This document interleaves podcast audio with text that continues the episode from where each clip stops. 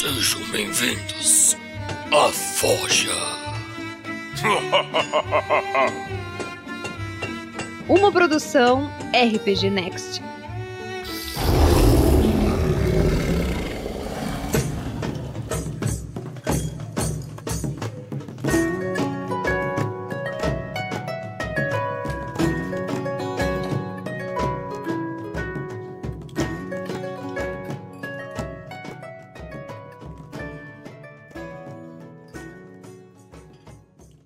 Beleza, pessoal? Então estamos aí ao vivo pelo RPG Next. Ok. O vídeo iniciou até antes ali. Show de bola. Estamos aí ao vivo para todo o Brasil, para todo o planeta.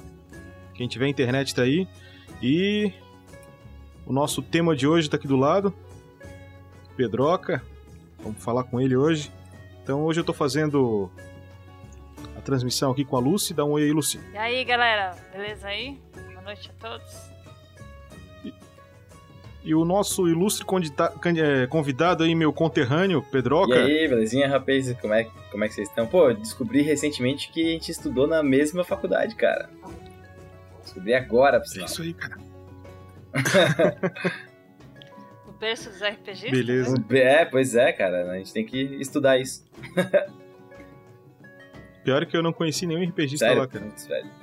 Mas, mas a RPGista é tipo um, é uma seita secreta, né, cara? Os caras nunca se Não, mas revelam. daí quando, é quando. Cara, quando tu vê, tem uma galera que tu nem imaginava que é RPGista, cara. Beleza? Tem uma galera aí com a gente então online. Eu quero mandar um abraço aí pro, pro Heitor, Felipe, beleza? Ah, Humberto, é, Dil, deve ser. O Lucas, Odmir, beleza? Tem uma galera aí, Tonibo, Rubens, é isso aí, galera. A gente vai começar. Eu quero falar para vocês o seguinte, tá? É, durante o processo aqui, a gente vai abrir eu quero falar um pouco com o Pedroca sobre a, a, história dele com relação ao RPG. A gente vai fazer um bate-bola um pouco mais rápido sobre isso. Falar um pouquinho da formação Fireball e vamos abranger com maior parte do nosso tempo no projeto aí, que tá, tá em final de financiamento aí, que é o projeto Skyfall. Tá? Eu já tive surpresas, descobri coisas há pouco tempo sobre o projeto e às vezes tu acha que sabe o que, que é e talvez não saiba. tá ligado? E a gente vai liberar para perguntas aí também, tá? Ali pro final do, do programa. Então acompanha a gente que pro final eu vou liberar. Então não mandem perguntas agora. Quando eu falar para vocês, escrevam as perguntas.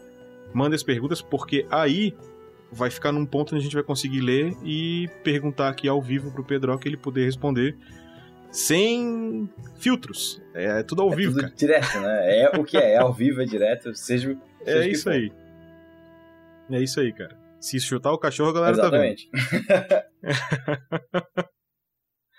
Beleza.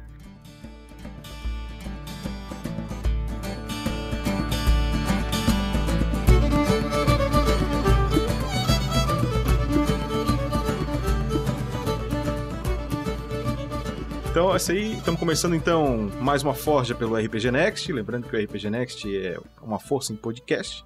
A gente está a gente é uma criança agora aqui em lives e vídeos, como no YouTube aqui no caso. E aí é uma honra receber o Pedroca, que já é um gigante do YouTube em relação ao RPG, pelo menos ele é. Né? E tá com esse projeto super bem sucedido, é, por mérito, porque é muito bacana, vocês vão entender porquê logo mais. Então, o RPG Next aí tem o Tarrasque na Bota, que é o podcast de aventuras sonorizadas.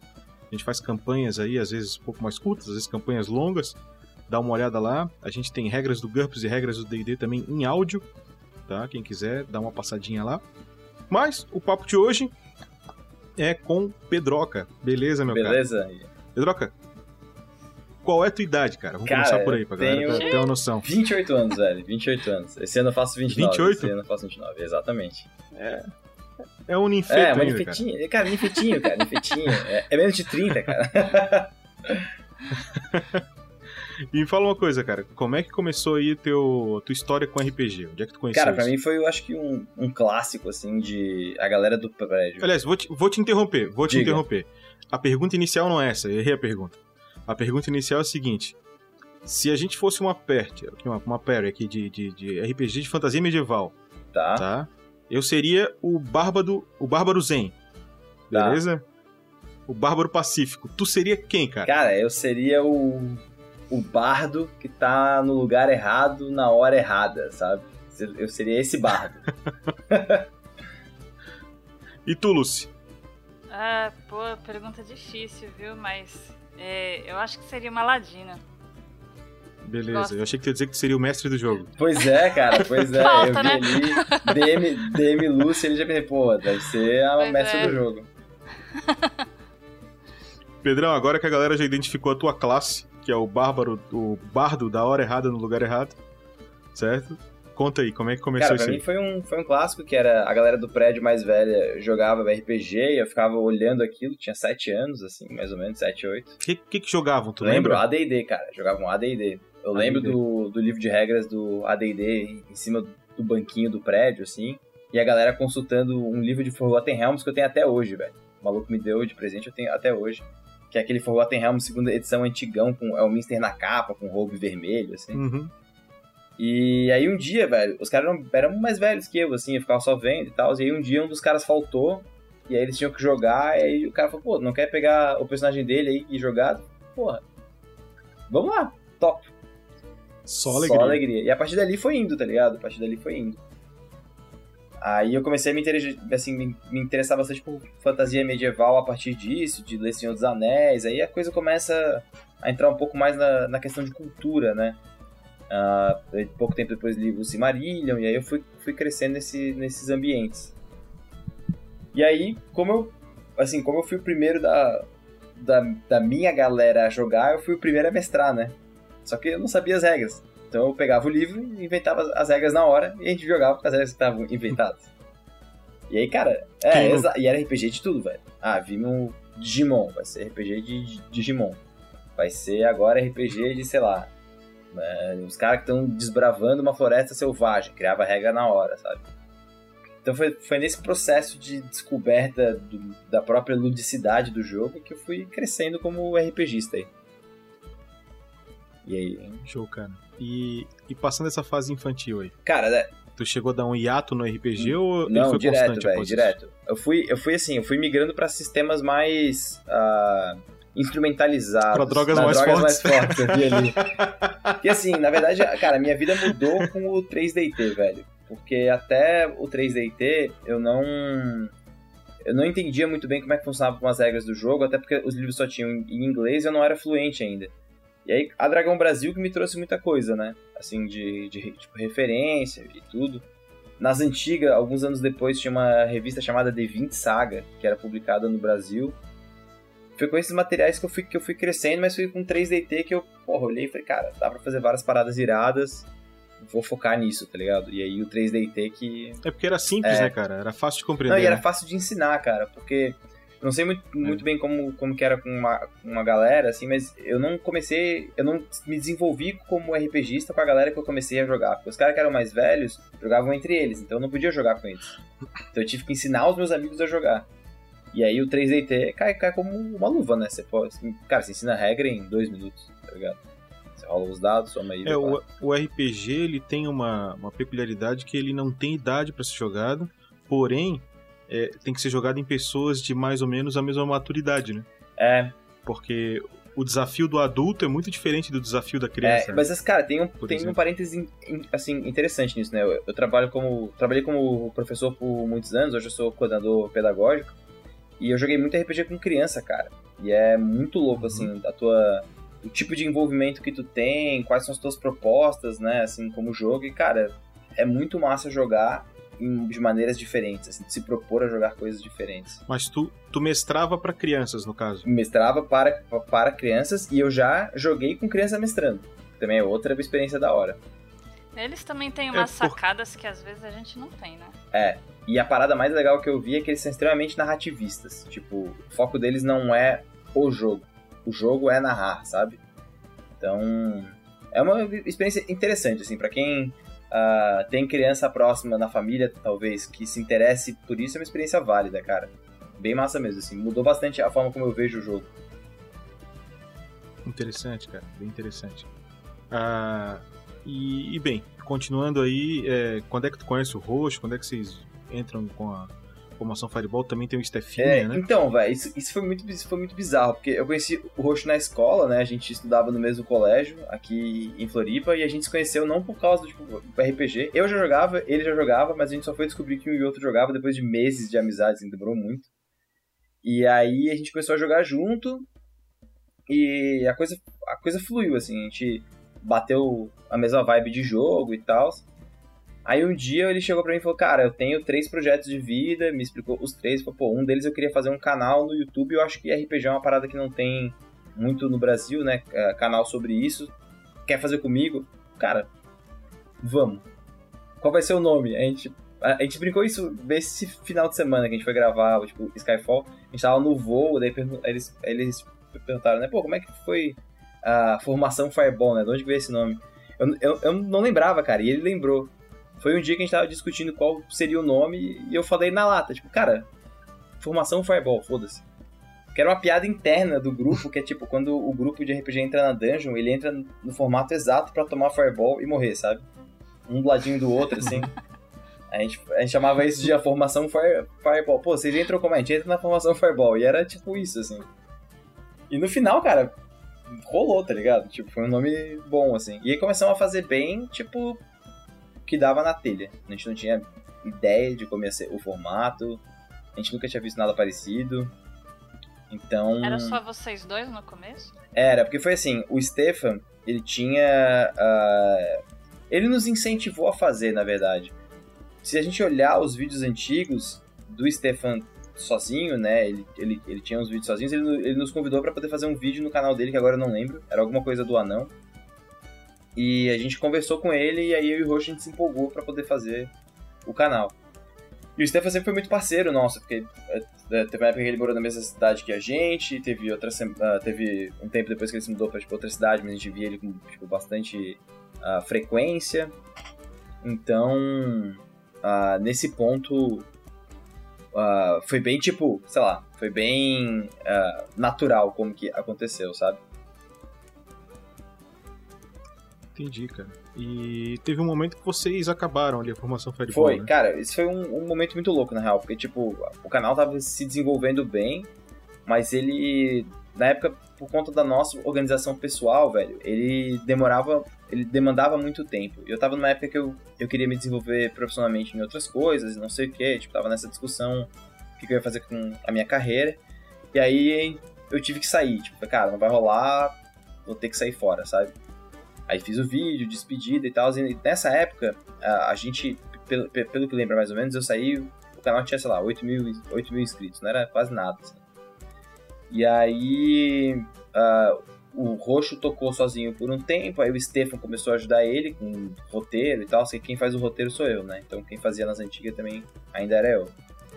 E o Roxo ficou sempre toda a parte de produção mesmo, né? De vídeo, de edição, pós, toda essa essa parada que demanda um trabalho do caralho, assim. E um know-how que também eu não tinha. E aí o Stefan começou a ajudar ele, depois o Roxo saiu, ficou só o Stefan, e depois a formação acabou, né? Tipo, meio que terminou tudo, assim. E foi muito louco, porque daí o, o Roxo voltou a fazer vídeo, mas ele começou a voltar a fazer vídeo com o Ícaro, e no começo ia ser um canal só de jogos, que era o, o, o Vertente Geek, dado, né? É Não, foi antes da ordem, da, da ordem do dado ainda. Foi na época que o. Uh, que o o Ícaro tava fazendo vídeo com o Roxo na vertente geek e o Stefan tava meio que num, num vácuo, assim, sei lá. E foi muito, foi muito bizarro, porque o Roxo me chamou, tipo, ah, vamos voltar a fazer vídeo tipo, RPG. Eu, porra, cara, tô com saudade, vamos, vamos fazer. Daí o Vertente Geek explodiu, assim, deu um boom do caralho. E depois a gente saiu do Vertente pra fazer no. Uh, no Formação de novo. Foi tipo um volta pra casa, assim, sabe? Então foi um, um vai e volta muito louco, assim, muito bizarro, na verdade. É, só uma coisinha, Bruno, o pessoal da, do chat lá falou que tá picotando um pouco. Será que é O... a qualidade? Aqui, deixa eu ver. É, aqui tá mostrando, tá mostrando que a transmissão tá legal aqui. Tá transmitindo a 2 mega, tá É, bacana. talvez seja alguma coisa então do microfone, vou, dar, vou baixar um pouco a sensibilidade. Não, não, acho, não, não, é, não mexe no, no volume, tá tranquilo. Vamos prosseguir. Fechou? Tranquilo? Não, não é algo que, se for, não é algo que a gente pode consertar agora também. É, só responda aí se tá dando pra entender o que a gente tá falando, apesar do picote, ou se não tá. ah, tá? tem também uma, uma outra Sim. coisa, né? Na verdade, eu sou gago. Então existe uma chance bem grande de eu de fato ser gago.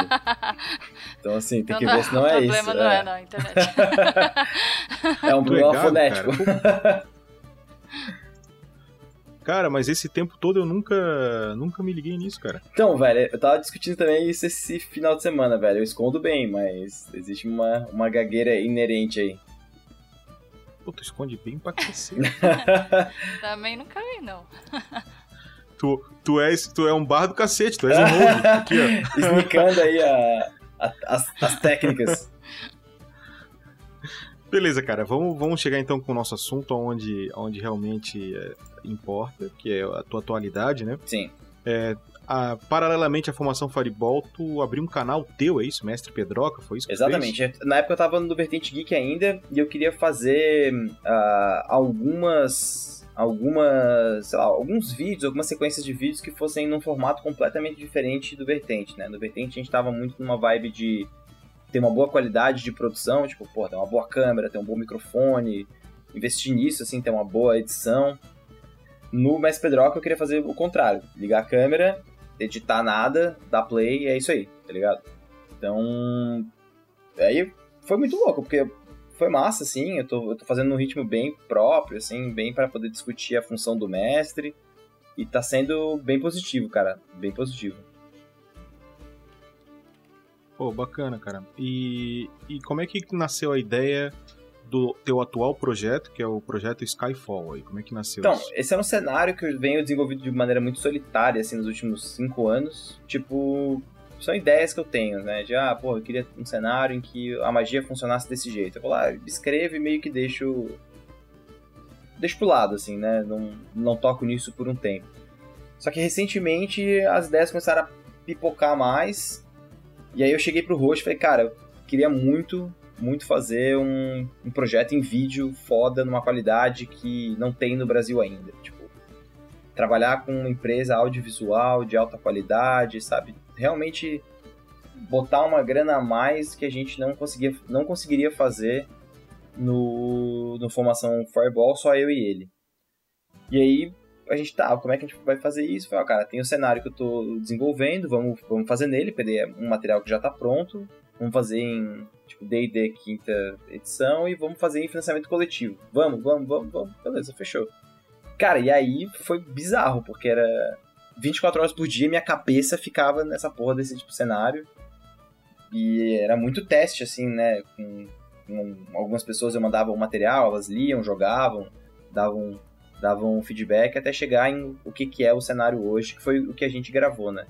A gente já fez o, o financiamento coletivo para poder gravar a primeira temporada e deu super certo, né, cara? A meta era de 32 mil, a gente fez 64 mil, então foi o dobro da meta, né? 200%. 200%. E gravamos em São Paulo, num, num estúdio muito foda. A gente gravou no, no estúdio do Raul Gil, cara. Existia uma chance de a qualquer Legal, hora o. Raul Gil aparecer ali. E foi, e foi Corre muito e bom. pega a cadeira. Corre, pega uma cadeira, tire o seu banquinho. E, Show, e, foi, cara. e, foi, e foi legal, cara. Gravamos com, tipo, câmera de altíssima qualidade, com lente foda, iluminação incrível, cenário ah, físico de alta qualidade, figurino pra uma cena ou outra. Uma, uma alta produção. Então, tu, fe- tu fez algo semelhante ao Critical Role, né? Foi, cara, foi. Assim, inicialmente, minha primeira ideia era fazer ah, uma mesa es- streamada semanal. Essa foi a minha primeira ideia. Aham. Aí eu fui ver os custos disso, pra poder ter a, a qualidade alta o suficiente para poder re- reter público, né? Aí eu vi que era completamente inviável nas condições que a gente tem atualmente, assim, de público, de gastos, de investimento. Ah, também tinha isso, né? Ver quais poderiam ser os possíveis investidores pro projeto. E aí eu vi que, cara, não ia rolar, teria que ser gravado.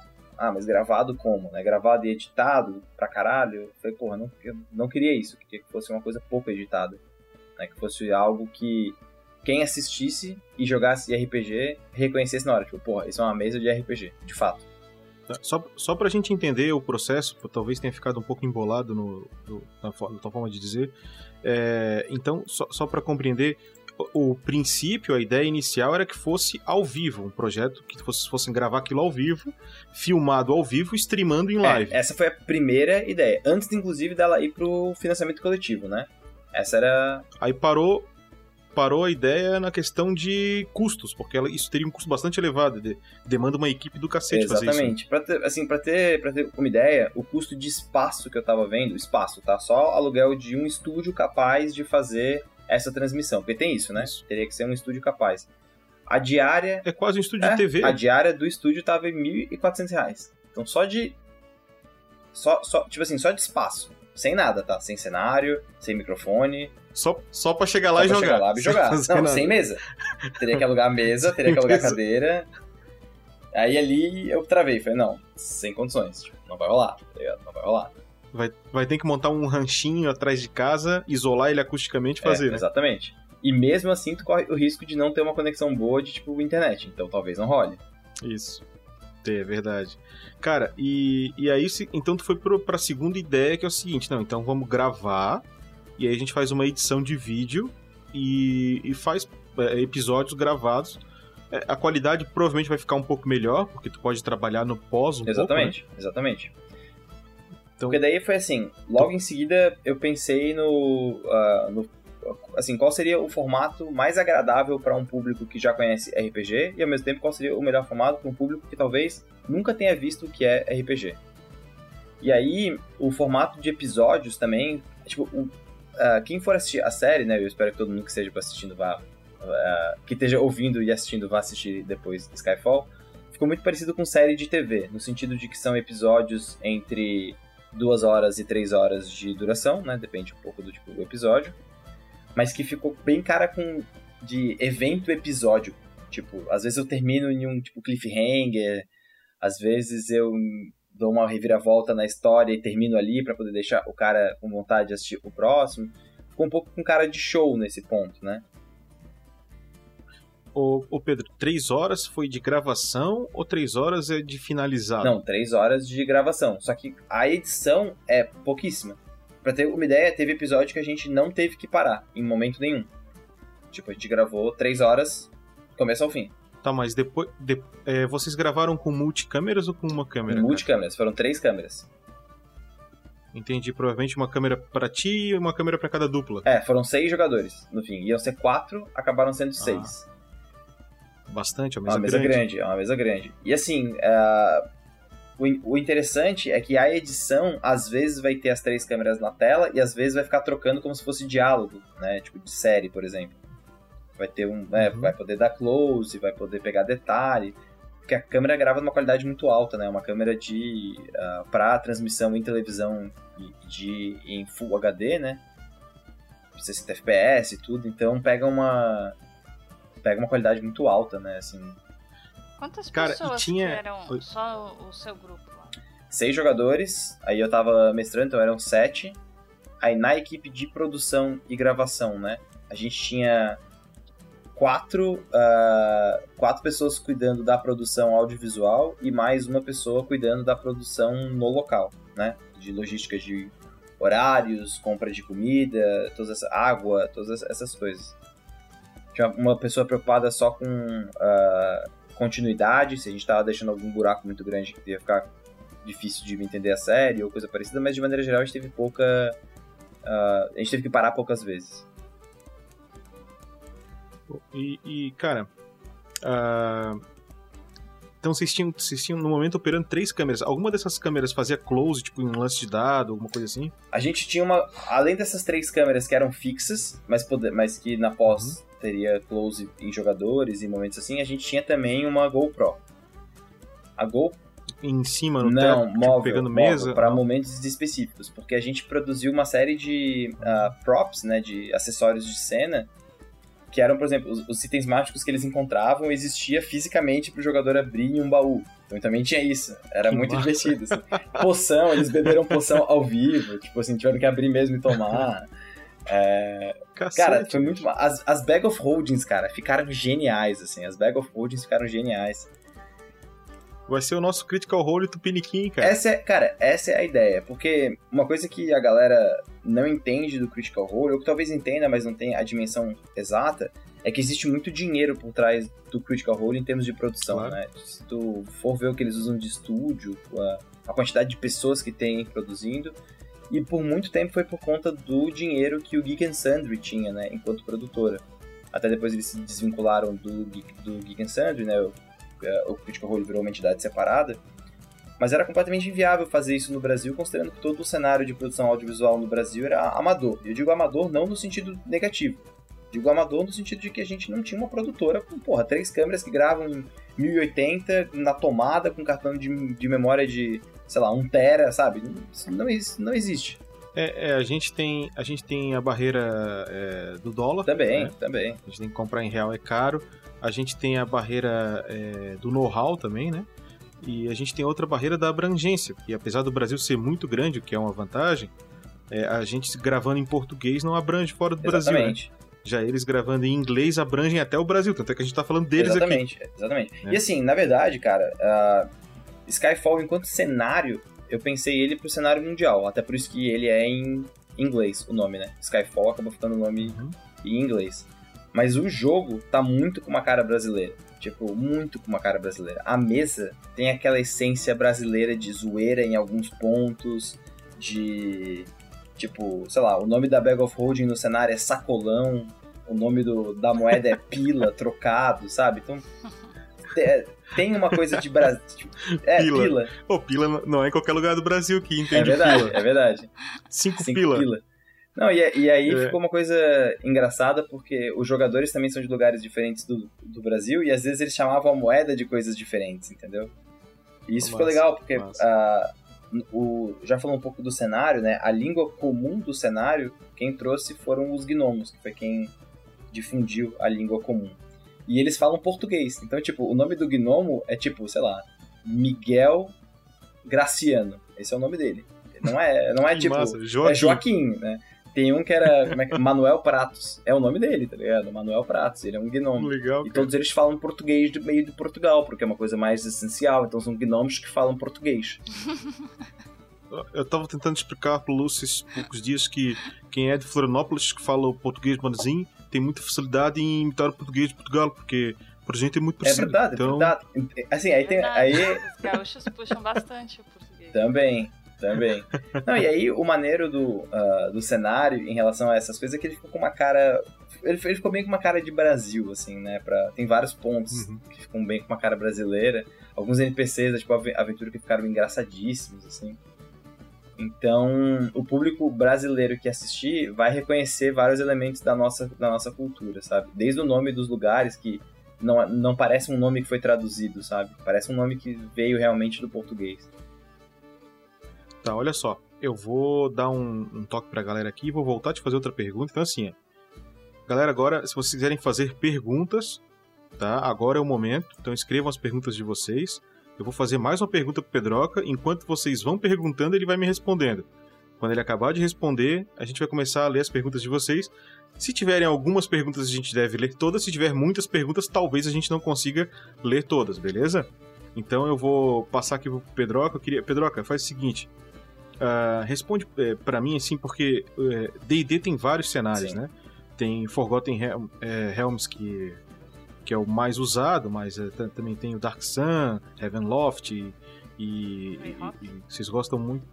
É, o Greyhawk mais, mais antiga, né? É verdade. mesmo, Lúcio. Tu gosta, tu gosta bastante daquele do, da magia mecânica, Eberron, como é que é? magia Eberron. tecnológica? Eberron. É, então, o que que o teu cenário, cara, que é esse cenário Skyfall, quais são os diferenciais desses cenários? Pô, tô jogando Skyfall, o que que é diferente? Cara, a primeira coisa que é diferente ah, em Skyfall é o tema, né? Skyfall, ah, ele é um cenário trágico. Ele é essencialmente um cenário trágico. Ele não é um cenário ah, que vai falar sobre grandes aventuras épicas, como a parada básica. Ele é um cenário que vai falar sobre tragédia, né? Mas no melhor estilo de tragédia grega. Isso significa que todos os, os personagens eles têm algo chamado melancolia ou ímpeto a parada mecânica do cenário, né? Cada uma das. ah, cada uma das, das paradas de. Né, cada uma das raças, que não são chamadas de raças, são dádivas ou, ou impulsos, tem que qualifica uma parada pro jogo. Então, tipo, por exemplo, se o cara vai jogar de anão, ele tem uma parada que é tudo que ele toca vira pó. Isso não é. Tipo, literal, né? Ele toca num pedaço de, de pedra e vira pó. Mas, tipo, as, É, senão, senão o Arão não ia poder usar o machado Exatamente, dele. né, mas, por exemplo, se ele forjou esse machado, pode ser que em algum momento ele quebre. E aí a mecânica Ah. de ah, ganhar inspiração no jogo, que na quinta edição é meio que tipo, ah, quando você faz um roleplay legal, você ganha. O, Uhum. no, em Skyfall é quando você ou o mestre tensionam a sua melancolia ou ímpeto. Então, tipo, se eu chego pra um anão e falo, cara, né, porra, tem uma cena que tem o- todos os jogadores todos estão ali e estão numa, numa ponte e os personagens caem e o anão consegue tipo, segurar e vai jogar uma corda. Eu falo, cara, tem certeza que tu quer fazer esse link entre você e o outro? Pô, tudo que você toca pode ser que vire pó. Será que tu não vai conseguir. Será que tu vai conseguir salvar ele ou a tua relação que tu tá estabelecendo com ele vai ser cortada agora? Pô, só, só de fazer. aí, aí rola uma mecânica Então, pra isso. ela é narrativa. O cara vai ter que tomar uma decisão se ele Ah. vai travar nisso ou não. Se ele pensa, tipo, porra, existe uma chance disso, disso dar merda, e ele não faz, eu dou Aham. uma inspiração pra ele. Ao mesmo tempo, se ele fala, tipo, não, cara, eu vou fazer e vou correr esse risco, ele também ganha. Porque eu tô tensionando a, a narrativa. E assim, é uma parada bizarra, porque ela parece ah, muito aberta, tipo, ela não é justa, mas essa é uma das paradas mais legais de Skyfall. Ele não tenta ser justo, de maneira nenhuma. O mundo não, Não, é ele justo. não é. Skyfall mesmo não é. E, e o clima, cara, por causa disso, o clima do cenário, ele é um clima é, tenso? Tu tenta passar esse clima tenso? Ou, ou o jogo não? Ele, é, apesar de ser assim, ele não tem esse clima tenso, na tua opinião? Na né? minha opinião, ele é um cenário ah, denso, assim. Ele é um cenário um pouco pesado. Isso acaba sendo amenizado em, em sei lá, em alívios cômicos. Tipo, a melancolia dos Halflings é que eles não conseguem abrir portas pelo lado de dentro. Eles são, eles são magicamente impossibilitados de abrir uma porta pelo lado de dentro. Então, cara, isso, isso gera umas cenas engraçadíssimas, né? Putz, É muito zoeira, entendeu? E eles montam em alpacas, o que deixa a parada mais zoada ainda, sabe? Tipo. Então, assim, ao mesmo tempo que tem esses alívios cômicos, tem umas cenas bonitas, tipo. Pô, tem um Halfling que ele tá, né, na mesa que a gente, a gente jogou, tinha um Halfling que ele tava preso na taverna há dois anos. Porque ele não conseguia sair de lá porque as pessoas trancavam ele dentro. Dentro de É, sacanagem. só que assim, isso deixou ele cada vez mais triste, porque a mulher e a filha dele sabem que ele não pode abrir pelo lado de dentro. Só que elas não estavam na mesma cidade que ele, então elas ficam pensando que talvez ele tivesse perdido, que talvez ele tivesse abandonado elas, sabe? Tipo. Pô, e não rola pular uma Não, ele janela? não consegue conceber essa ideia, porque ele tá preso, entendeu? Entendi, cara. É magicamente. Magicamente. Não, e aí, aí gera umas coisas muito ótimas, né? Teve um cara que ficou discutindo, tá, e se ele treinar um macaco pra abrir porta pra ele? Será que funciona? aí eu falei, cara, talvez funcione, mas eu acho que ele não teria essa ideia de abrir portas com o macaco, porque ele não consegue abrir portas. Aí o cara falou, tá, mas um Ah, elfo cara. pode treinar um macaco pra abrir portas pro Ralph? Eu falei, cara, pode. Só que o Ralph vai ficar boladão quando o macaco abrir a porta pra ele, sabe? O caralho, como é que esse maluco abriu essa porta, sabe? Então gera umas cenas muito, muito geniais, assim, de. ah, de, como, tipo, de como funciona a ideia do cenário. E o cenário também ele é um high fantasy, né? Ele, é um- ele tem fantasia pra caralho. E ele tem essa ansiedade de que o mundo ele vai acabar, né? O nome é Skyfall, na verdade, porque tem ilhas gigantescas que estão caindo do céu e a terceira ilha que cai em cima do continente vai ser a última, né? E o mundo vai acabar. Isso é uma parada que os grandes, ah, sei lá, grandes magos do cenário, os grandes sábios, acham que é, é isso aí, então, tipo, beleza, tá ligado? Então, como tem esse clima de que o fim do mundo tá próximo, todo mundo leva a vida de outra forma, né? Então são pequenos detalhes narrativos que, que fodem a parada. Ô, Pedroca, eu vou começar as primeiras perguntas Tá. aqui. Depois eu quero voltar ainda pra mais outras, mas quero pegar aqui a pergunta do é, Iris, Irisiam. Como é que é, Lilos? Itziam. Bem, pergunta ao Pedroca. Pensou em tamanho, extensão de terra e população, quantidade para esse cenário? Pensei, pensei. ah, eu ainda tô vendo isso batendo exatamente, assim, mas a principal capital do cenário, que é Alberic, ela é uma metrópole mesmo, de mais ou menos uns 5 milhões de, de habitantes. E ela tem uma extensão, tipo, em terra, de mais ou menos umas 30 milhas. Entretanto, a cidade de Alberic ela tem uma série de portais dentro dela para dimensões de bolso. Então isso significa que existe uma chance muito grande de você abrir uma porta e a parada ser muito maior por dentro do que por fora. tipo MIB, assim. Tipo MIB. Inclusive, existe no cenário uma, uma parada chamada Departamento de Investigações de Portas e Saletas, que é o DIPS. Não, que é tipo, cara. e eles andam em duplas, né? E eles andam sempre muito bem arrumadinhos. Ah, não, cara, esse cenário é triste. Ele é triste, mas ele é zoeira demais. Exatamente, cara. Tem, tem, tem, tem essa pegada. E assim, isso gera, cara. Não comporta a bolsa, não? Não comporta bolsa, não. não, e aí o louco, cara, é que, tipo, ao mesmo tempo que gera umas coisas muito zoeiras, também dá umas bad muito hard, assim, de. Sabe? Tipo, de- Sim. do que que o cara. Porque assim, o, o jogador tem que tensionar o próprio personagem, enquanto que o mestre também tensiona o próprio personagem, né? Do último jogador. Então isso gera umas coisas interessantes.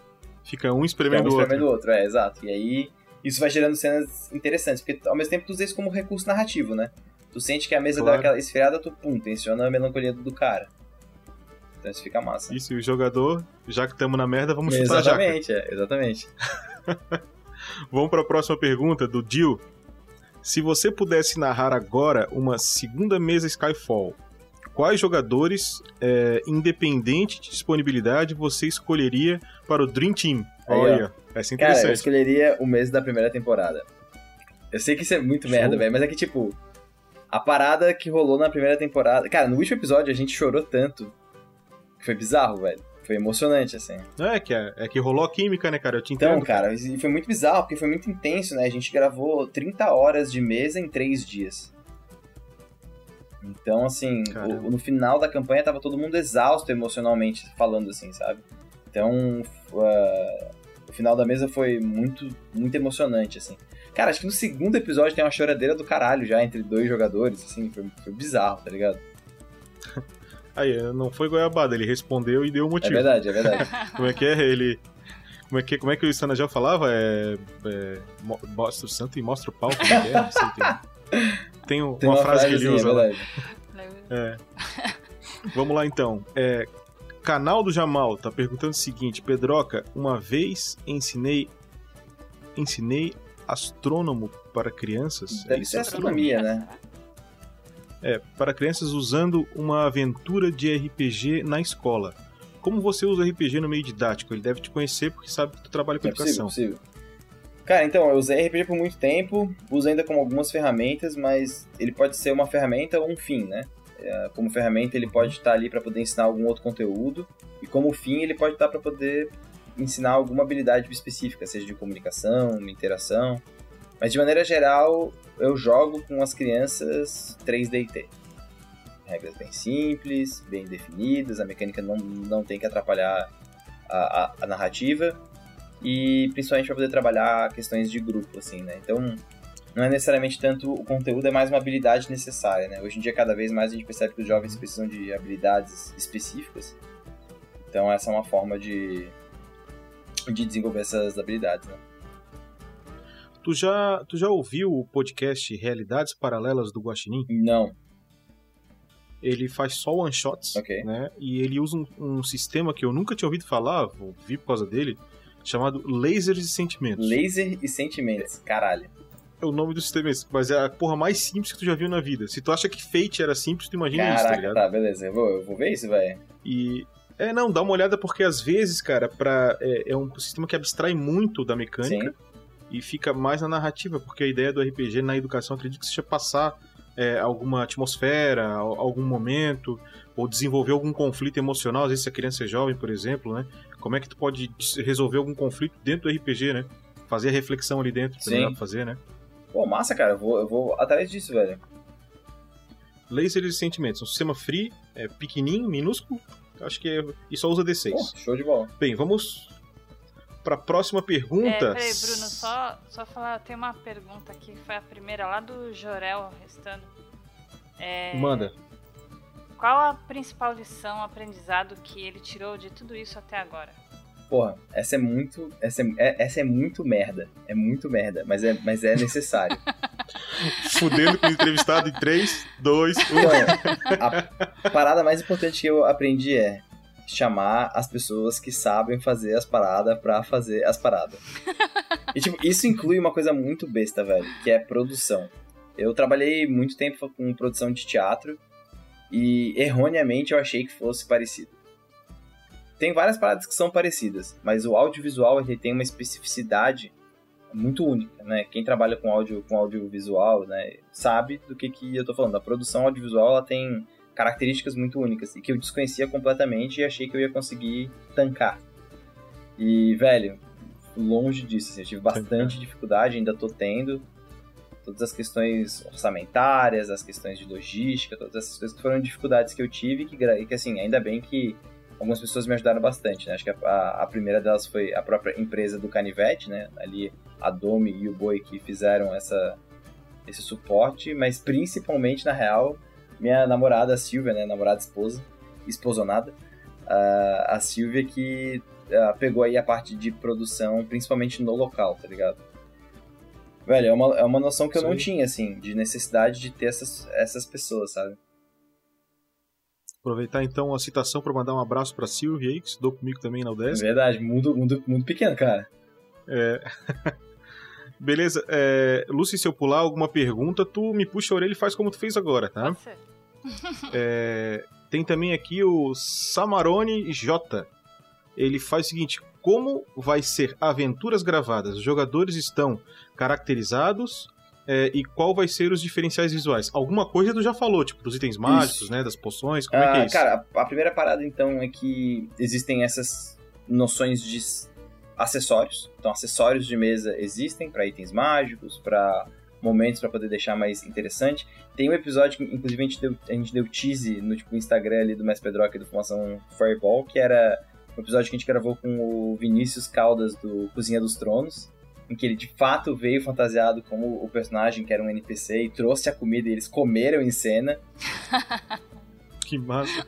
E então isso foi muito maneiro, assim, foi muito legal. E também no último, o último episódio, que é um pouco mais longo, ele tem um figurino específico. Oh. Então ele já é. Beleza. Mas assim, não é, uma, não é. A gente não tá caracterizado como personagem, tá muito mais caracterizado como o ambiente que tá acontecendo a cena, assim, sabe? Eu vou ter que ler um comentário que não é pergunta, cara, mas eu... deve ser da hora que tava falando do, do Huffling, que ele não consegue abrir a porta por dentro, Sim. né? Aí o Lucas Martins escreveu vampiro ao contrário. É, é verdade, é verdade. que o, o, vampiro não conseguiria abrir por fora, né? É verdade. É, exato. Uh, vamos pegar aqui então, deixa eu ver se tem mais alguma pergunta. Tem aqui, ó. Thales. Thales Zonetti perguntou o seguinte daí, Pedroc. É semana que vem mesmo que vai disponibilizar tudo? Cara, semana que vem eu disponibilizo toda a criação de personagens, tá pronta. Vamos diagramar e colocar. Semana que vem eu disponibilizo os handouts que estão prontos. Faltam algumas coisinhas só que não ficaram prontas ainda. Porque também tem isso, isso tem outra, outra coisa. Eu não, eu não tinha muita noção do tempo de produção para artistas. Tipo, quanto tempo o artista demora para poder produzir e tudo mais, etc, etc. Então semana que vem também tem isso. E as primeiras partes de aventuras e as aventuras que eu vou jogar também, é, a partir da semana que vem eu organizo isso. Então, Bacana. começa a entregar tudo. Um pouco de atraso, mas vai dar, vai dar tudo certo. Ok, deixa eu ver se tem mais alguma coisa aqui. Thales. Beleza, aqui. Uh, Lucas Augusto Martins perguntou qual é a melancolia dos orcs. Eu não sei se tem orcs ou só meio Não, orcs, tem orcs. Né? Inclusive, a, a estrutura social dos orcs é muito, é muito maneira. Assim. Os orcs, eles são... Eles dizem ser filhos de duas divindades, que é a Ordem e a Fúria. Então eles vivem entre a Ordem e a Fúria. E a sociedade deles é extremamente organizada castas. Assim. Então tem a casta dos servos, tem a casta dos diplomatas, a casta dos sábios. E tem aqueles que não possuem castas, que são os meio orcs, são aqueles que nascem sem presas, tá ligado?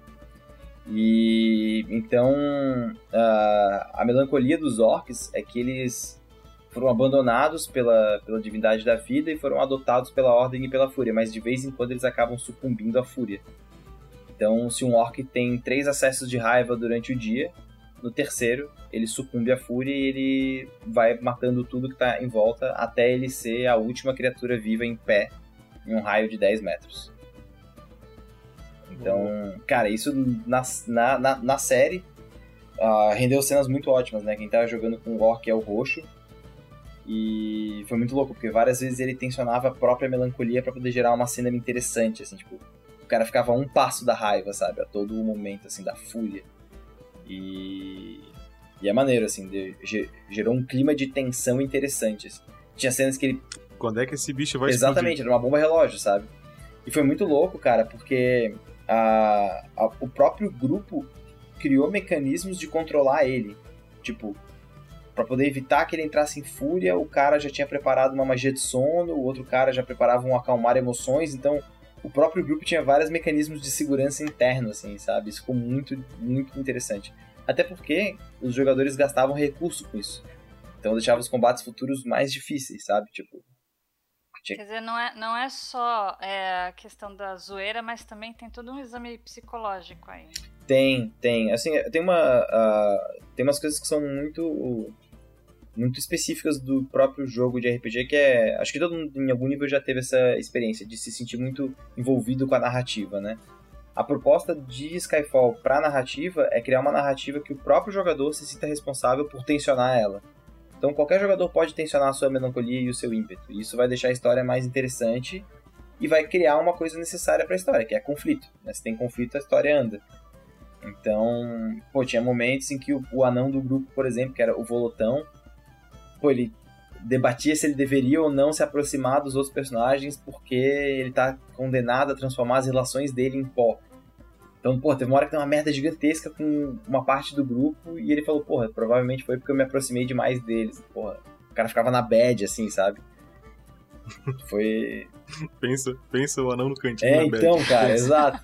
E aí era muito louco, porque ele fez um, um personagem bem uh, sei lá, pra frente, assim, clérigo da vida. Não, vamos, vamos, e de repente, pum, batia aquela deprê, assim. Porra, será que ele faz? Será que ele não faz? Será que ele sai daqui? Será que ele não sai? Será que ele abandona ele? Será que ele não abandona? E é uma parada que Skyfall fala, tipo, é bem comum o jogador ter que abandonar o personagem, ou o personagem dele morrer e ele fazer outro. Não existem muitos personagens de nível alto no, no cenário. A, a, a, galera morre antes, tipo, é normal. Então, isso cria um clima um pouco tenso, assim, um pouco trágico pro cenário tu criou um cenário D20 bem letal. Exatamente. É, são poucos cenários D20 que são letais, eles geralmente são mais heróicos, né? É, e, esse, e o legal do tipo Skyfall é que ele é heróico pela necessidade. Tipo, porra, se o mundo vai acabar, por que um grupo de pessoas vai sair para poder explorar masmorras? Tipo, o mundo ele vai acabar, todo mundo sabe que vai. Por que você vai montar um grupo de pessoas e esse grupo de pessoas vai sair pra explorar uma masmorra antiga? O que que tem lá? Ah não, porra, lá talvez tenha uma solução pro problema das ilhas. Ou talvez lá tenha ouro suficiente que eu vou viver o resto da tipo, minha vida tranquilo. Então essas. A parada das, a parada das ilhas vou, é a minha pergunta que eu quero depois que tu explore. Não precisa ser agora, eu vou perguntar Sim. depois. Pra gente explorar essa mecânica das ilhas, como é que funciona, que eu acho que isso é diferente de qualquer coisa que eu já ah, vi. que massa. É, e, e, aí tem é, exatamente essa pegada, assim, de, uh, o, o, cenário ele é heróico justamente porque o cara faz uma coisa que normalmente ele não faria. A gente estava discutindo em off, né, antes, assim, a, a, a, letalidade do cenário, porque o cenário ele é letal ao ponto que se o cara faz uma jogada de salvamento contra a morte, ele, ela fica fixa na tua ficha. Tipo, não tem como voltar atrás. Tu vai fazer no máximo 3, e aí tu morre.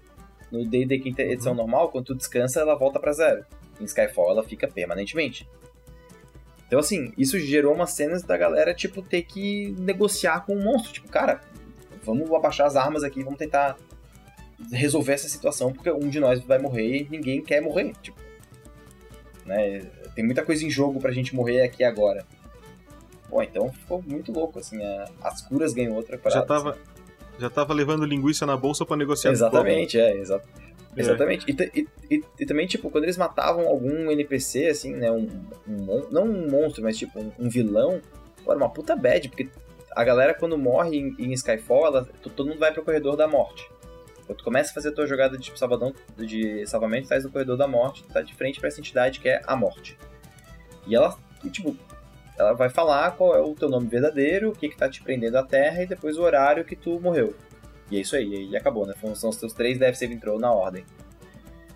Cara, o louco é que, tipo, como todo mundo sabe que isso acontece, e quem já falhou no primeiro Death Saving Throw estava na fila, mas foi trazido de volta, a galera meio que não quer condenar o outro pra, tipo, a, a fazer essa merda, sabe? Então, tipo, cara, eu não quero ser responsável por fazer um cara ter um pós-vida de merda, sabe?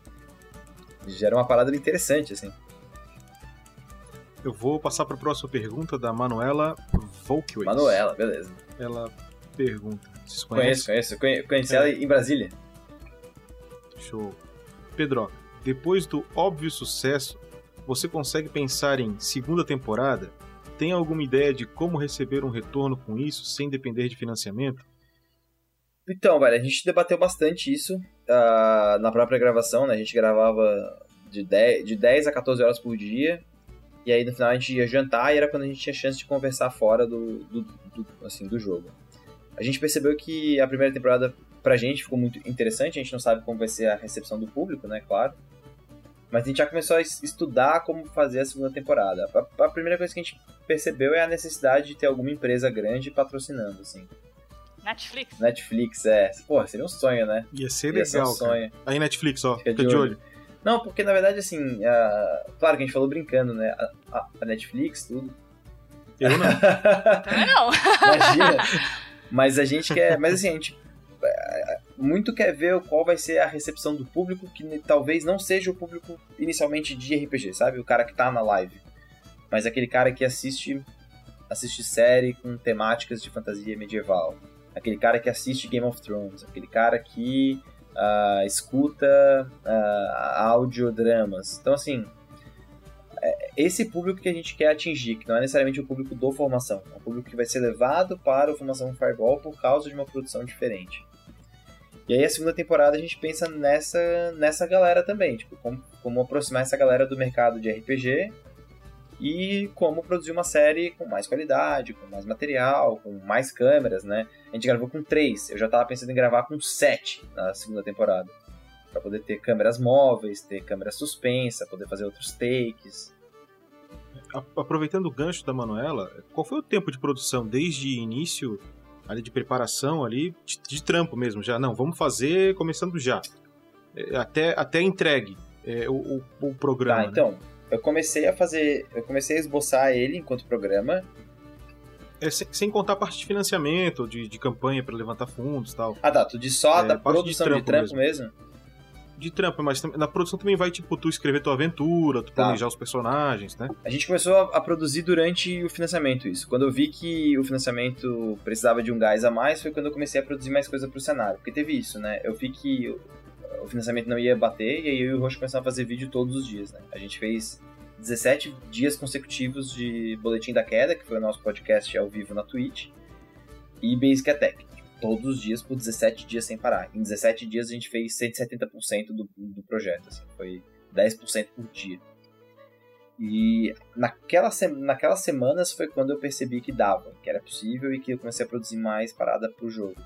Então, assim, meados de janeiro até agora foi produção sem parar. A gente terminou de gravar segunda-feira. Assim, né, que cheguei em Floripa, tudo de boa, foi segunda-feira. A gente gravou sexta, sábado e domingo, né? 29, 30, 31. O programa vai estrear dia 9 de maio. Inclusive, a galera está ouvindo aqui pela primeira vez a estreia do programa. A data. Oi. 9 de 9 maio, de então. maio, uma quinta-feira. Isso, se tu vai lançar o- as aventuras, tu vai lançar semanal, como é que Vai vai, ser quinzenal, uma vez a cada 15 dias. São 10 episódios. Entendi. E aí, entre cada episódio, né, tipo, na quinta-feira seguinte, tem algum material em vídeo sobre o cenário. Tipo, talvez apareça um NPC que é desenvolvido em um vídeo à parte, alguma coisa assim, pra deixar a galera mais, né, Pra fazer o famoso hype. fazer o famoso hype, exatamente. Exatamente. Aproveitando de novo, a Manuela mandou uma pergunta ali que deu 30 mil ganchos. Ah, aproveitando também essa pergunta da Manuela, eu também é, que- quero te fazer o seguinte, é, é, a seguinte pergunta. O financiamento vai até o final dessa semana, semana que vem, como Então, é que é? a gente terminou o financiamento do, ah, em janeiro ali, né? A gente fez o primeiro financiamento e agora ele tá em late pledge, por quê? Porque a galera que, que não conseguiu apoiar no primeiro financiamento, porque teve assim, uma das, uma das principais re- recompensas do, da- desse financiamento era o livreto de cenário, né? Um, um PDF, Uhum. né? Um, um livro em formato digital com as regras para jogar nesse cenário e umas aventuras também. O cara vai receber um cenário de sistema D20, que é o Skyfall, em PDF, pra ele jogar com a galera Isso. dele, com todas as regras, todas as Exatamente. Inclusive, totalmente compatível. fazer o, o jogo que tu faz ali no o jogo que tu faz no vídeo é, que tá- é o que vai vir naquele PDF pra ele jogar em casa com a Exatamente. galera. Só com as regras da quinta edição que não. Ele é adaptável, né? Sim, sim. Mas assim, as regras da, da quinta edição tem o documento de referência de sistema que os aventureiros do reino traduziram, né?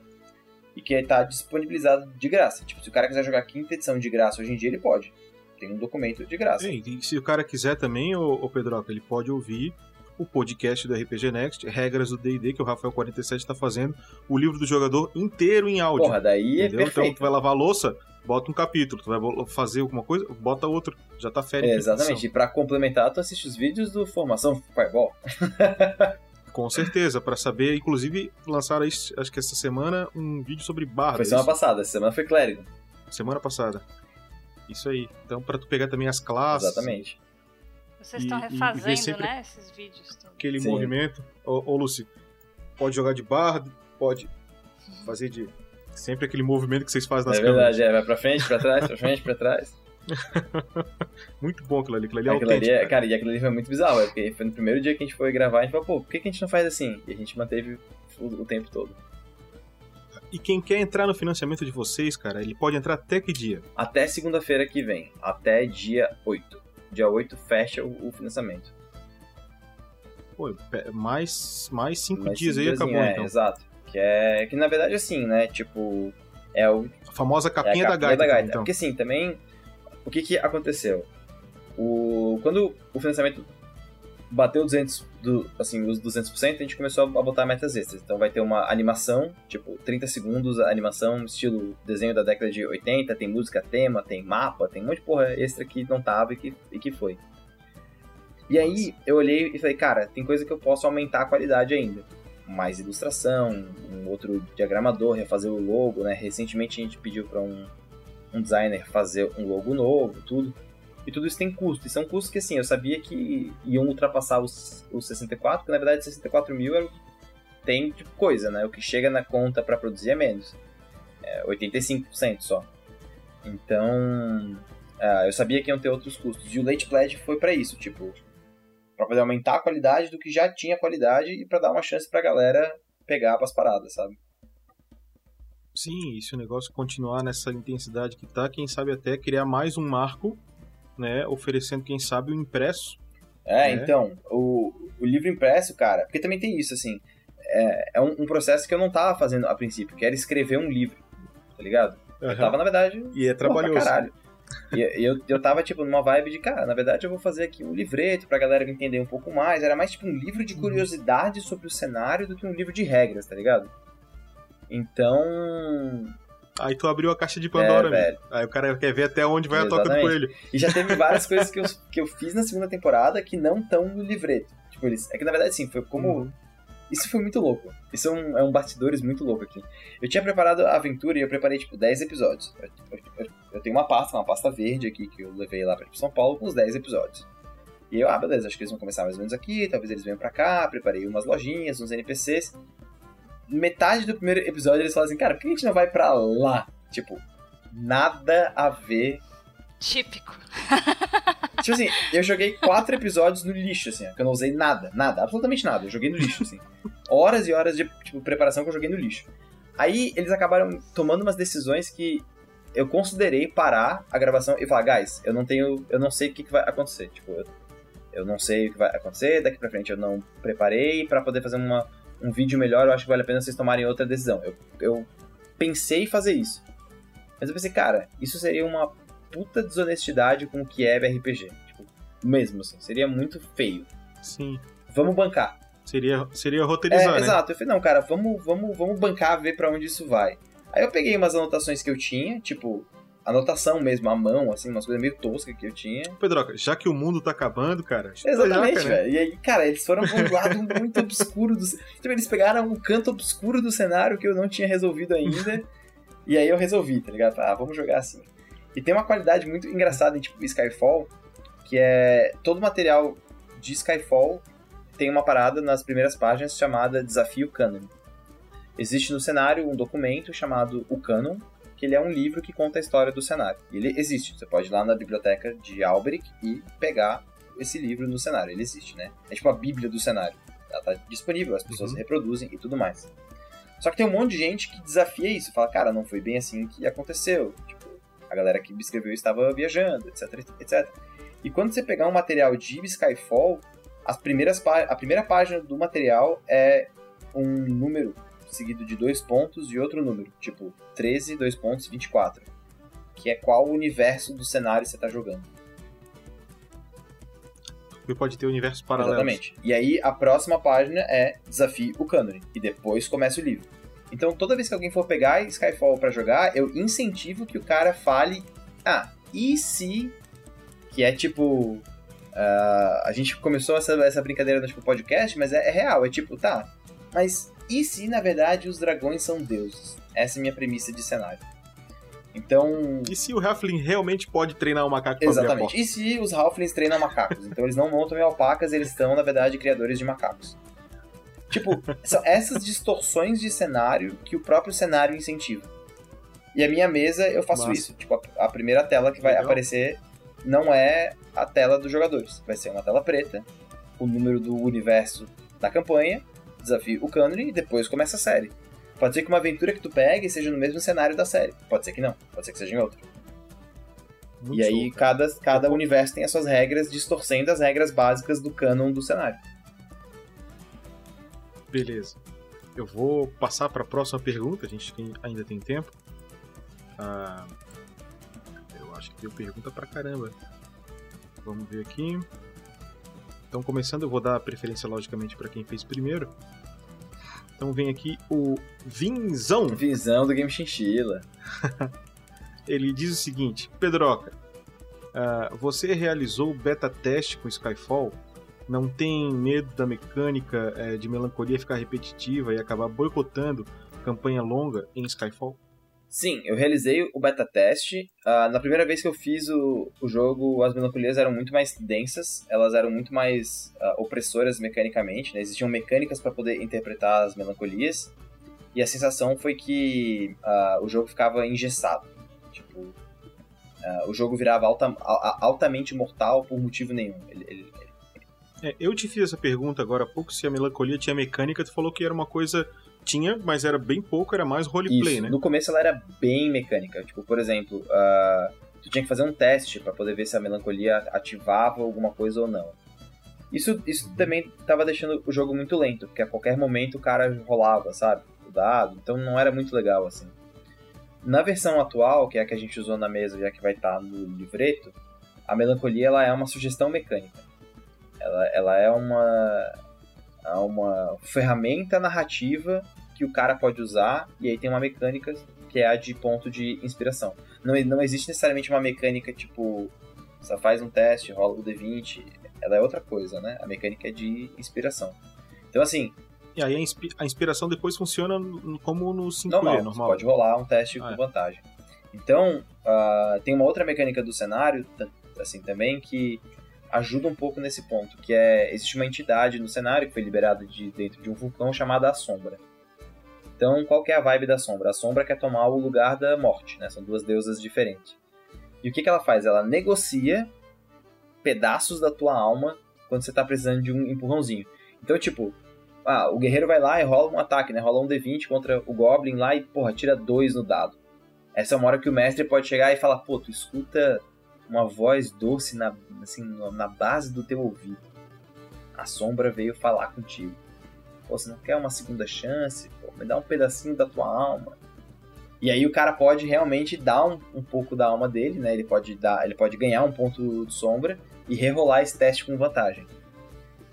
E o louco, cara, que a gente viu isso na campanha, é que assim, qual que é a vibe? Quando tu chega. Quando o, o teu valor de pontos de sombra chegar igual a metade do teu valor de sabedoria, tu só recupera metade dos teus pontos de vida com magia. E quando chegar igual, né, e o limite é igual, quando chegar em igual, tu não recupera mais pontos de vida com magia. Tá. Então, tipo, pô, teve uma cena muito boa, muito boa, que eu não quero dar, tipo, spoiler, assim, mas que os pontos de... Mas já dando. que a quantidade de pontos de sombra de um determinado personagem determinou o andamento de uma cena inteira, sabe? Que Então, massa. e é visível, quanto mais ponto de sombra tu tem, menor é a tua sombra, sombra física que o teu personagem faz. Então, a galera meio que saca o quanto que o cara negociou com a sombra pela sombra dele, sabe? Tu olha pra sombra do cara, tipo, ele tem uma sombra longa ou é curta, sabe?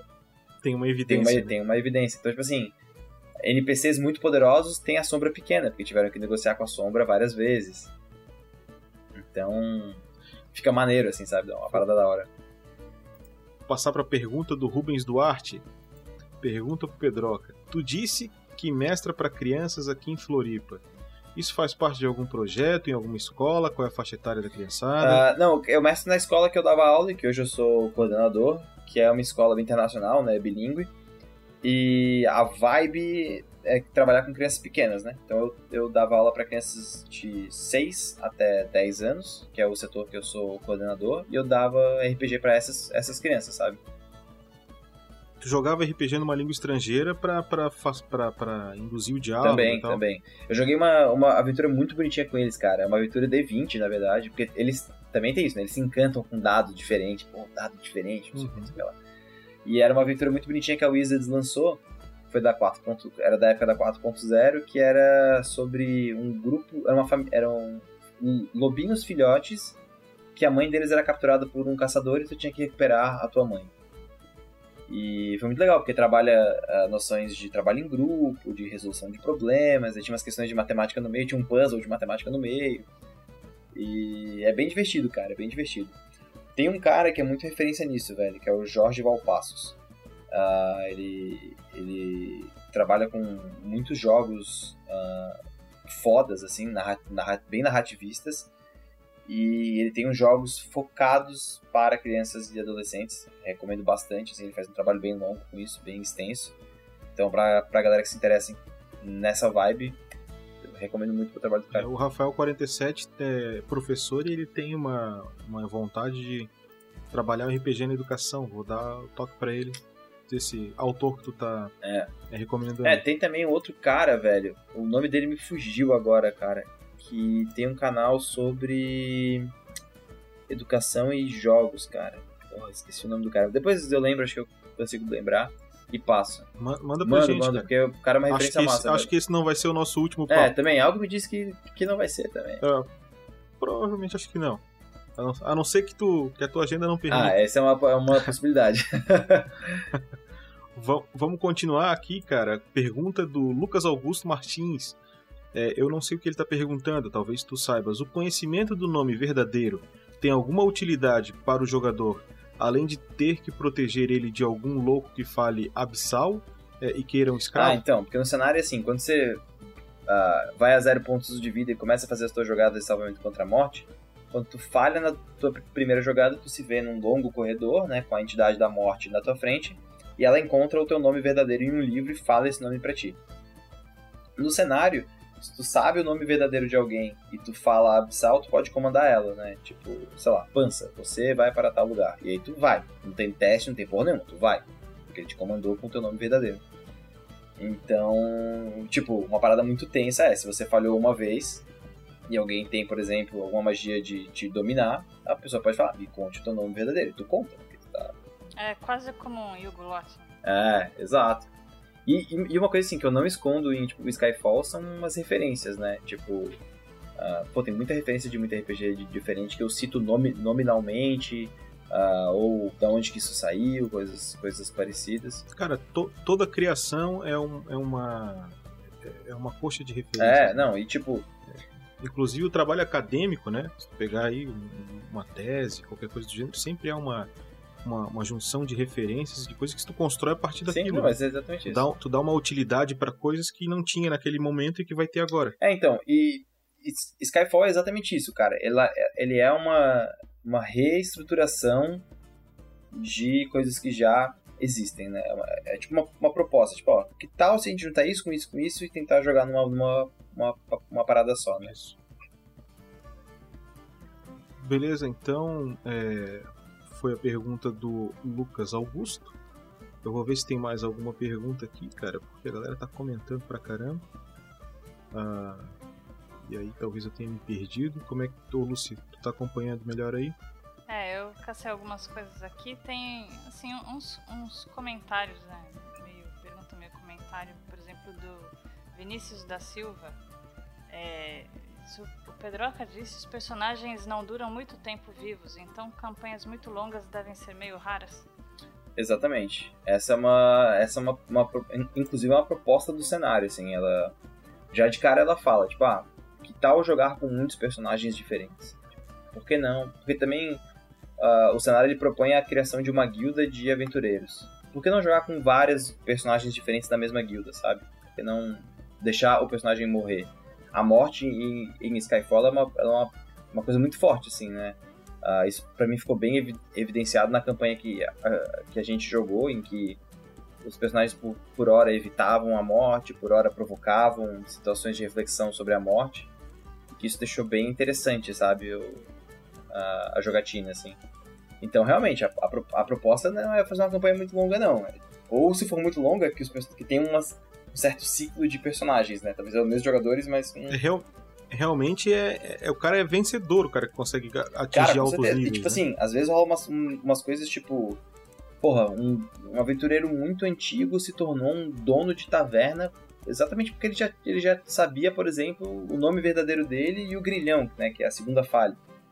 Então o cara resolveu não se aventurar mais, porque era muito, era muito perigoso. A próxima vez que ele caísse, ele morria.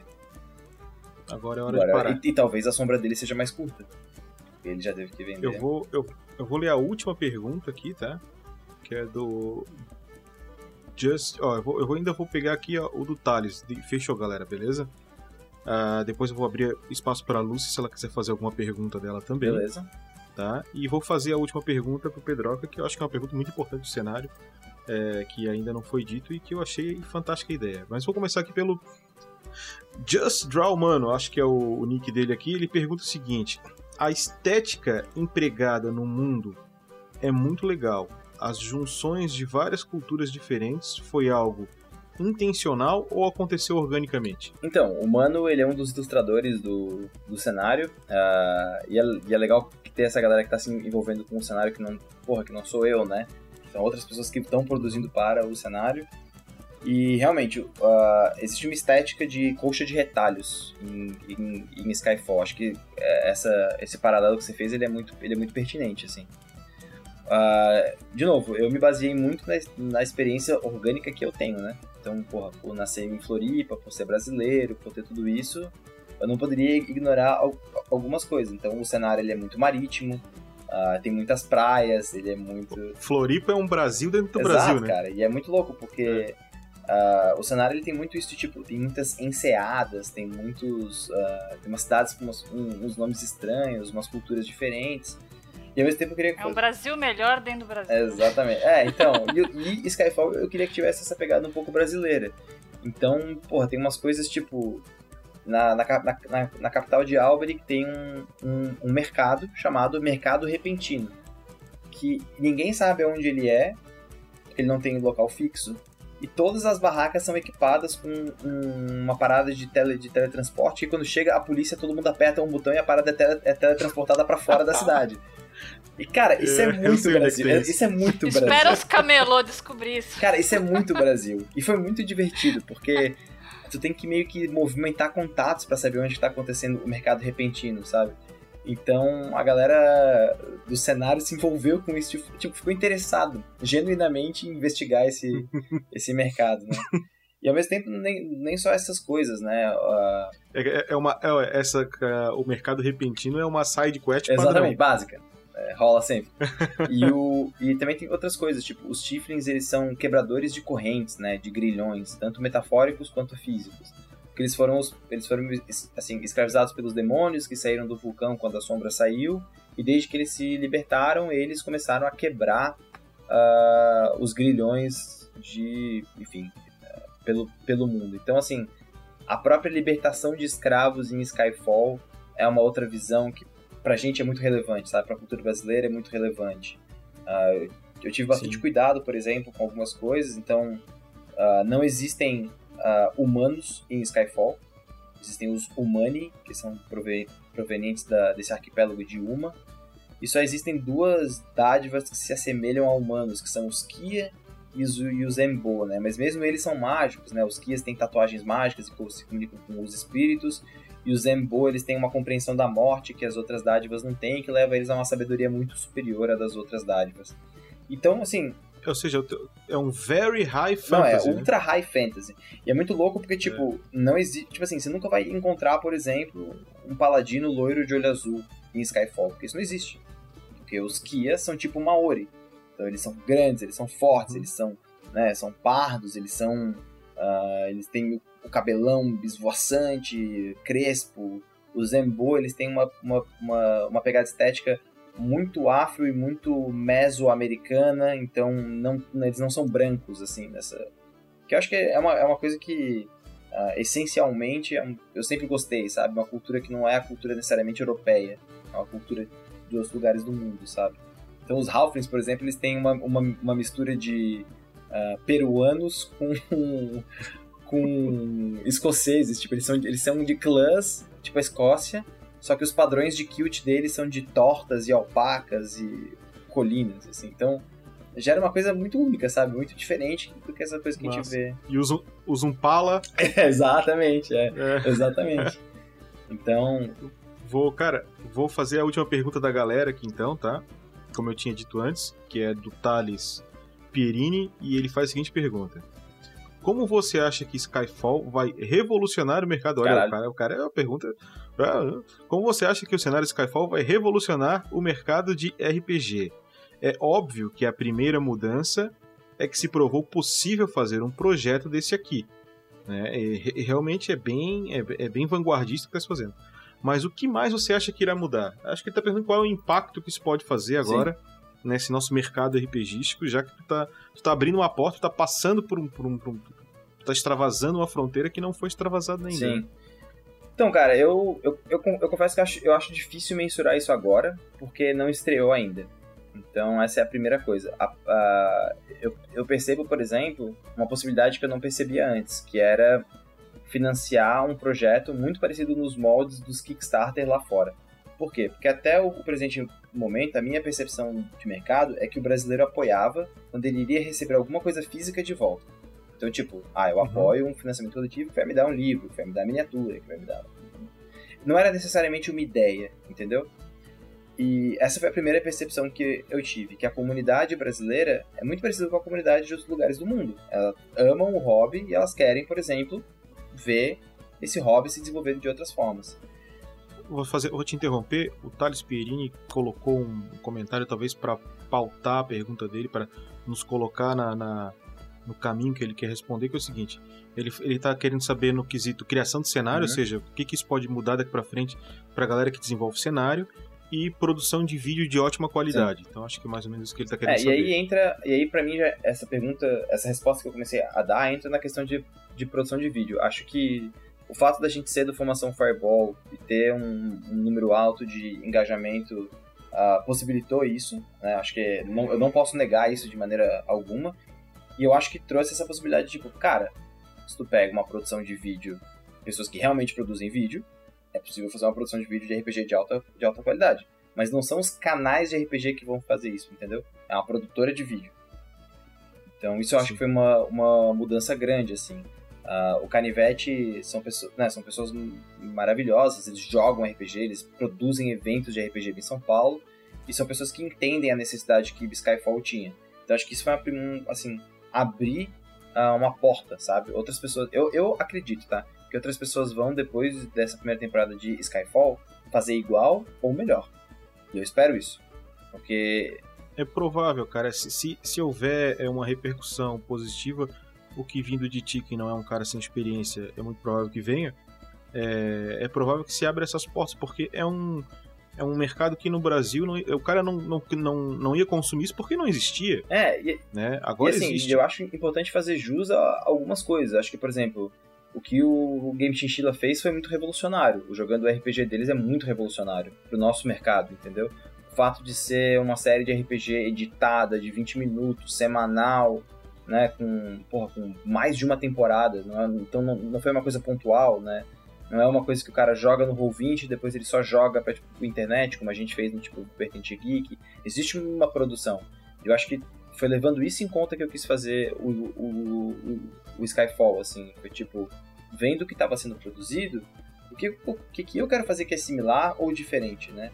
Acho que. Essa é uma coisa que eu falo bem abertamente, assim. Acho que nenhum dos canais de RPG quer se sabotar, quer passar na frente um do outro, pelo, pelo contrário, a gente quer se fazer crescer, né?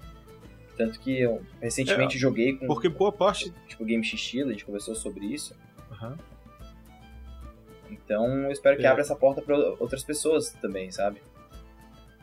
Então, é, é, a gente tem uma, um público muito limitado no Brasil em relação a conhecer mesmo como funciona, né? Sim. É, a gente percebe pelo nosso podcast, nosso podcast tem uma audiência muito grande, e a gente percebe o quanto de gente que não conhecia, que manda comentário pra gente: caramba, eu não sabia que existia uma coisa assim, eu joguei RPG um tempo atrás e putz, é muito legal ouvir isso porque vocês estão jogando, mas aí é editado, tem qualidade e tal. Então, é, e acredito que no, no, uh, nos vídeos que tu vai colocar no ar, cara, isso aí vai. Porque ela não é só áudio, ele é audiovisual, né? Então eu acho que vai ser ao quadrado esse, esse efeito. É, eu, vai ser muito eu espero, bacana. assim, eu espero que isso traga mais pessoas pro hobby, né? Uma coisa que eu já tinha comentado foi tipo, pô, eu, eu queria muito que, tipo, canais de YouTube que fazem review de série fizessem review de Skyfall, entendeu? Que tratasse como uma série, Ah, não como necessariamente um produto de. RPG. né? Acho que essa seria uma- um bom caminho de entrada, sabe, para outras pessoas. Certamente. Ah, Lucy, tu gostarias de fazer alguma pergunta pro Pedroca? É, é, eu acho que ele já explicou bastante, assim, mas é, eu queria saber, assim, duas, duas perguntinhas rápidas. É, em relação, assim, à, política do, do seu mundo, assim, tem alguma coisa que é bem diferente do, do que a gente é, meio que conhece, ou é tudo mais ou menos no mesmo padrão? Então, tem algumas coisas peculiares. A primeira delas é que ah, os elfos não são nativos do plano material primário, eles literalmente vieram de outro planeta. E quando eles vieram de outro planeta e pararam em Opaf, que é o continente onde acontece Skyfall, eles trouxeram as quatro cortes, que é a corte do verão, do outono, do inverno e da primavera. Antes da chegada dos elfos, não existiam as quatro estações em Opaf. Era uma, eram duas estações, a da seca e a da chuva. Aí os elfos fundaram as cortes élficas. Quando isso aconteceu, o mundo começou a passar por estações, tipo inverno, verão, coisas que não existiam antes. Então, o que determina a estação não é a passagem de tempo, é a troca de governo élfico.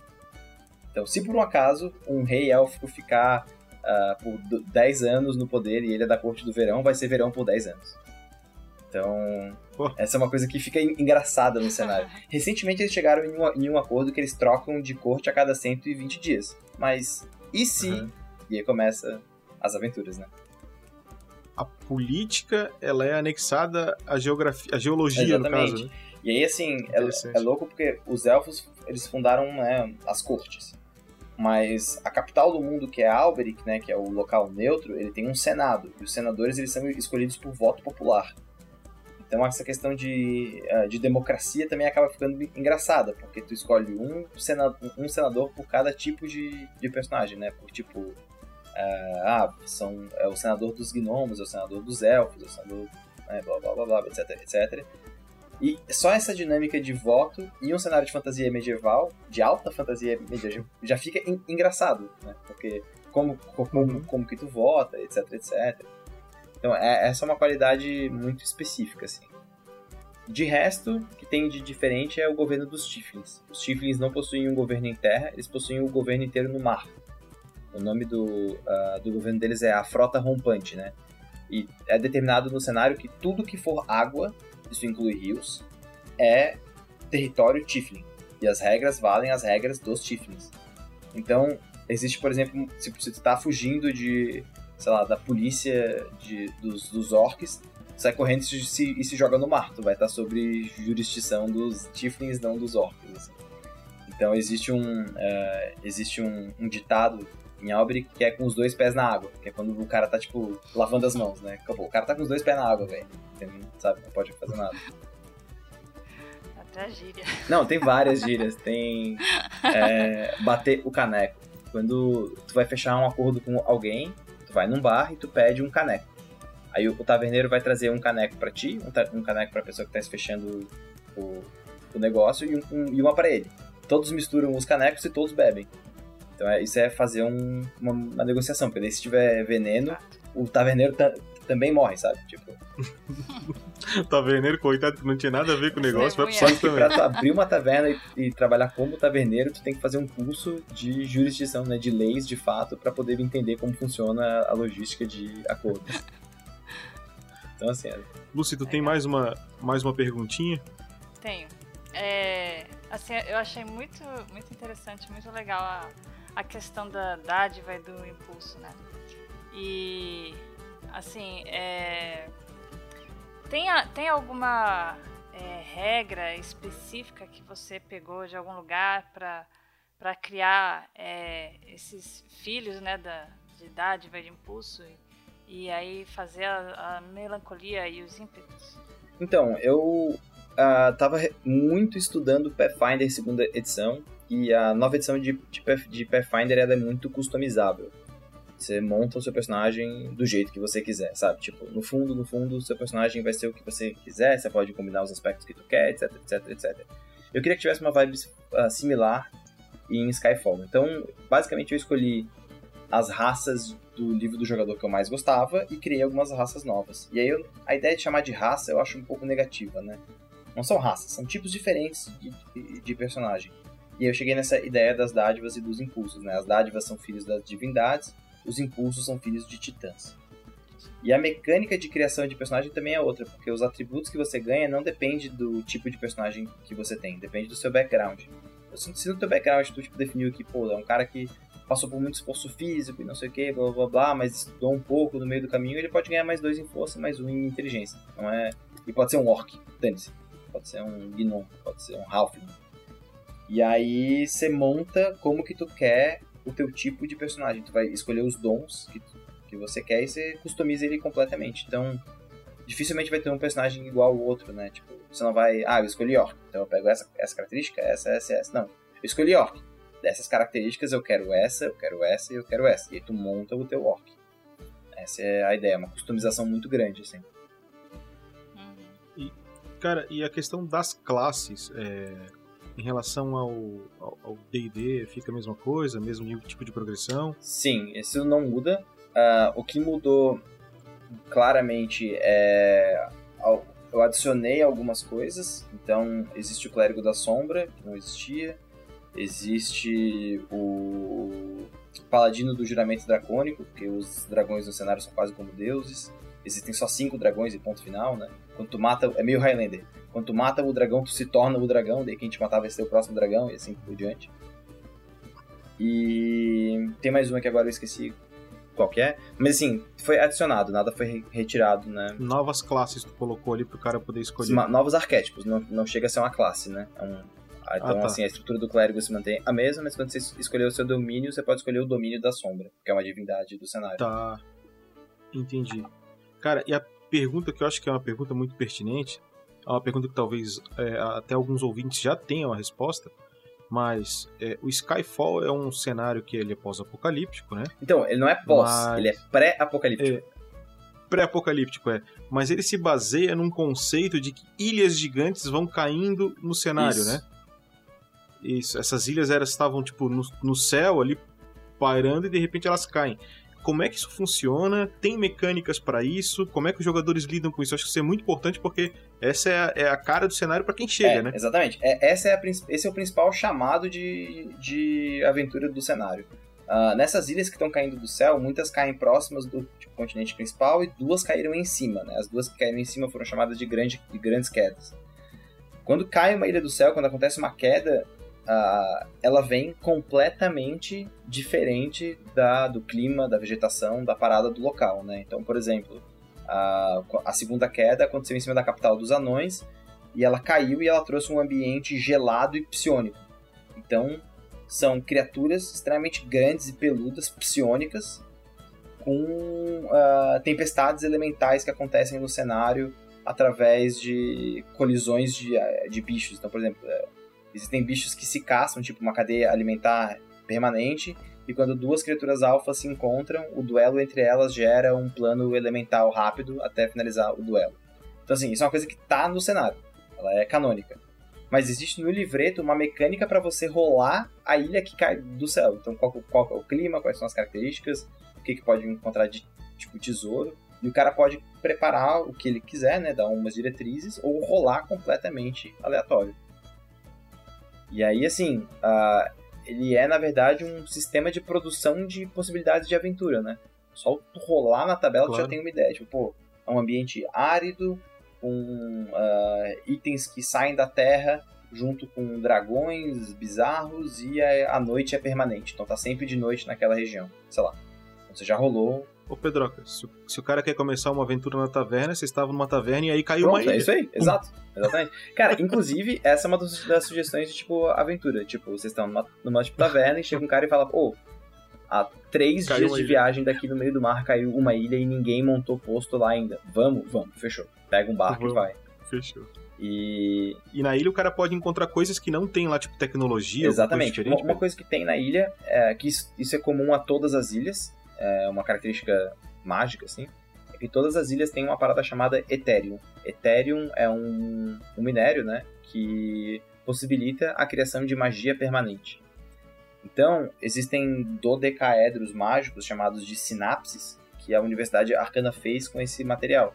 E aí, tipo, por exemplo, existe elevador mágico no, no, no, cenário. O elevador nada mais é do que um dodecaedro encantado com a magia de levitação permanente. Então, a tecnologia do cenário ela é, na verdade, a utilização do Ethereum né, e das sinapses.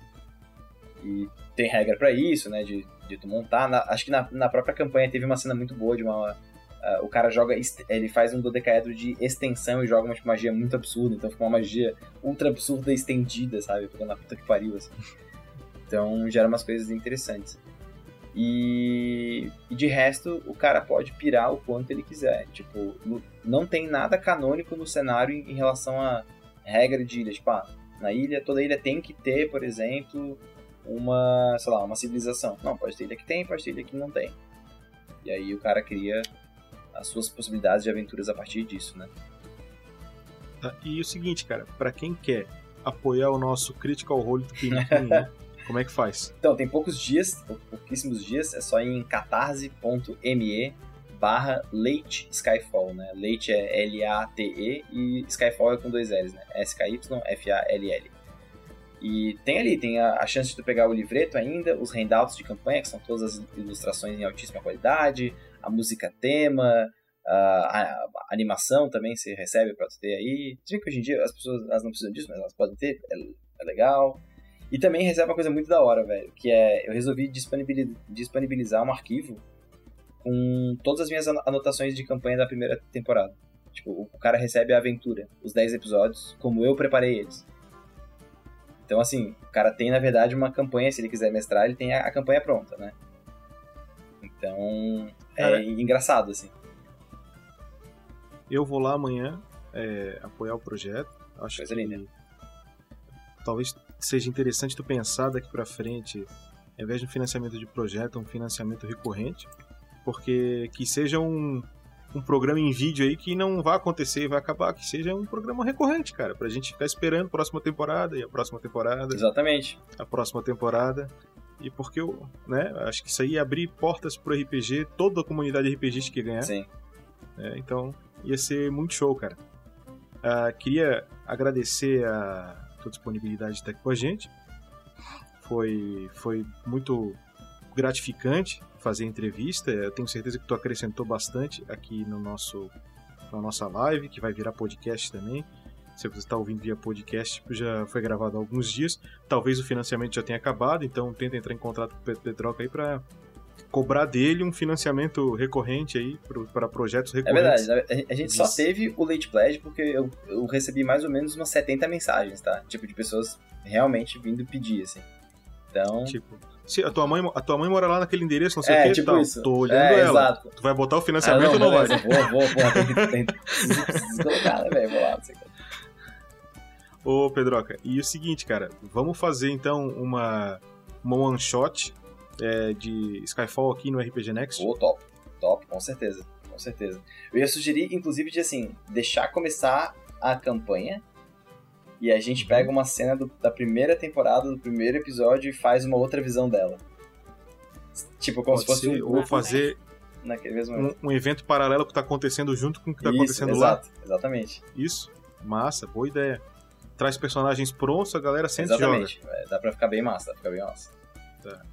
E aí a gente depois faz aquela magia do RPG Next, sonoriza, bota áudio e bota os efeitos e, Ah, show de bola. e disponibiliza, acho que no, no Tarrasque na Bota pra galera lá. Massa, Então. massa. Pô, acho iradíssimo, cara.